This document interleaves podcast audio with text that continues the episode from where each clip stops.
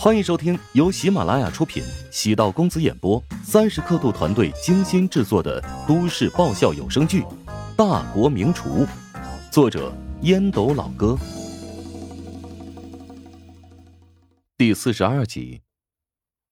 黄成是真心想跟乔治结交，他虽然在职场上呼风唤雨、计谋百出、城府很深，但私下里却是一个很乐于结识各类朋友的人。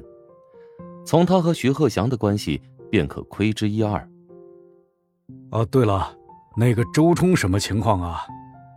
黄成观察乔治的眼睛，仿佛看出了什么端倪。黄总，您应该已经看出来了，周冲对我有很深的敌意。乔治摊开手，如实相告。黄成饶有兴趣的问道：“既然不对付吧，你为什么要帮他掩饰过错呢？”不瞒你说啊，我有办法让他家瞬间倾家荡产。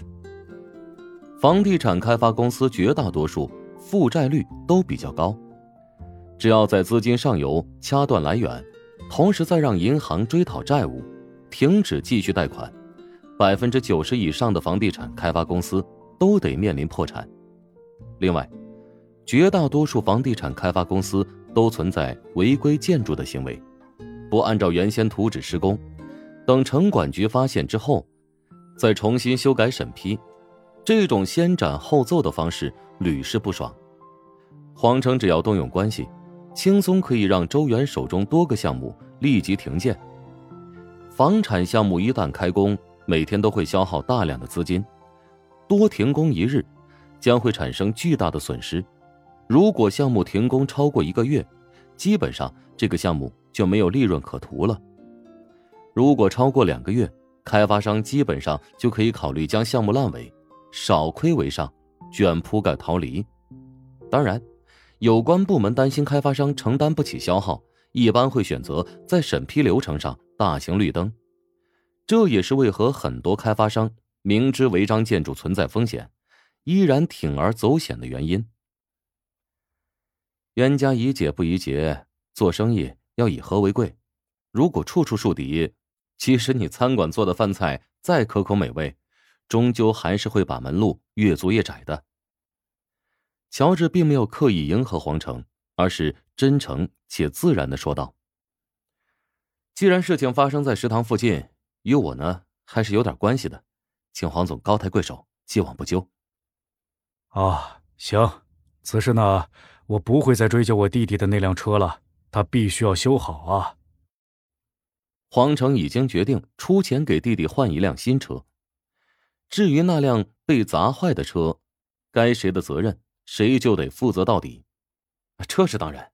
周冲那个小子虽然是个混蛋，但是他惹出来的祸从来不推卸责任，因为他爸总会帮他将屁股擦干净。乔治幽默的笑道：“黄成的秘书已经提醒过周元。”相信他只要不是个傻子，会迅速主动跟黄东联系。黄成却是从乔治的态度看到了更深层次的处事哲学。如果乔治采取顺水推舟、借刀杀人，以黄成的城府，岂有看不出的道理？即使如乔治所愿，但乔治在黄成心中难以避免的会被印上阴险狡猾的小人烙印。这也就使得黄成对乔治充满好感，觉得他处理问题大气，心胸开阔，不是那种睚眦必报的小人。黄成是有足够的手段让周家付出代价，但是需要花费很多人脉资源，这些资源以后都得以其他形式偿还。弟弟和弟媳没有受到人身伤害，只是砸坏了价值十万元的一辆车而已。动用的人脉资源，可不能单纯的用钱来衡量。换个角度来看，乔治从中调和，让黄成也减少了很多麻烦。乔治左右逢源、灵活变通的性格，适合去当一名优秀的说客和掮客。当然，乔治因为年龄和阅历的缘故，处理事情很难做到不留蛛丝马迹，这是他现在最大的缺点。但随着年龄的成长，生活的沉淀，他的性格也许会变得越来越圆润。与黄成分别之后，乔治见陶如霜坐在大厅，面前点了一桌菜，他走过去，没好气的说：“呀，一个人吃饭还点这么多菜，不浪费啊？”陶如霜不屑的瞪了乔治一眼：“我花钱自己开心，关你什么事儿？你这个人有病吧？我帮你提高营业额，你不领情算了，还把我给骂一顿。”委屈，心中滋味百般。他今天请假推迟两场街拍，特地赶过来。乔治一直没跟自己说一句话也就罢了，现在还批评自己。乔治见陶如霜满脸郁闷的表情，内心生出愧疚，连忙笑着补偿道：“啊，哎呀，是我狗咬吕洞宾，不识好人心啊！以后呢，就不用这么做了。虚假数据只会让人膨胀，没有任何价值。”陶如霜没好气的瞪了乔治一眼。我还不是怕你第一天颗粒无收，丧失信心吗？不过你做的菜味道的确不错，价格稍微贵了一点。如果是在商业 CBD 开一家私房菜馆，或许会更适合。呵 呵啊，行了，我还得去后厨做事啊，就不招呼你了。你呢，也是这里的股东，请自便吧。乔治风风火火的朝厨房走去。食堂从资本上属于怀香集团，而陶如霜是怀香集团的股东之一。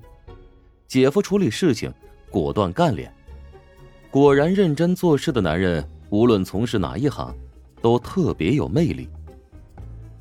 陶如霜连忙收拾飘逸的心情，告诫自己不要胡思乱想，打开自己的手机，托着下巴，思考了许久，将刚才周冲在门口打砸大众的视频。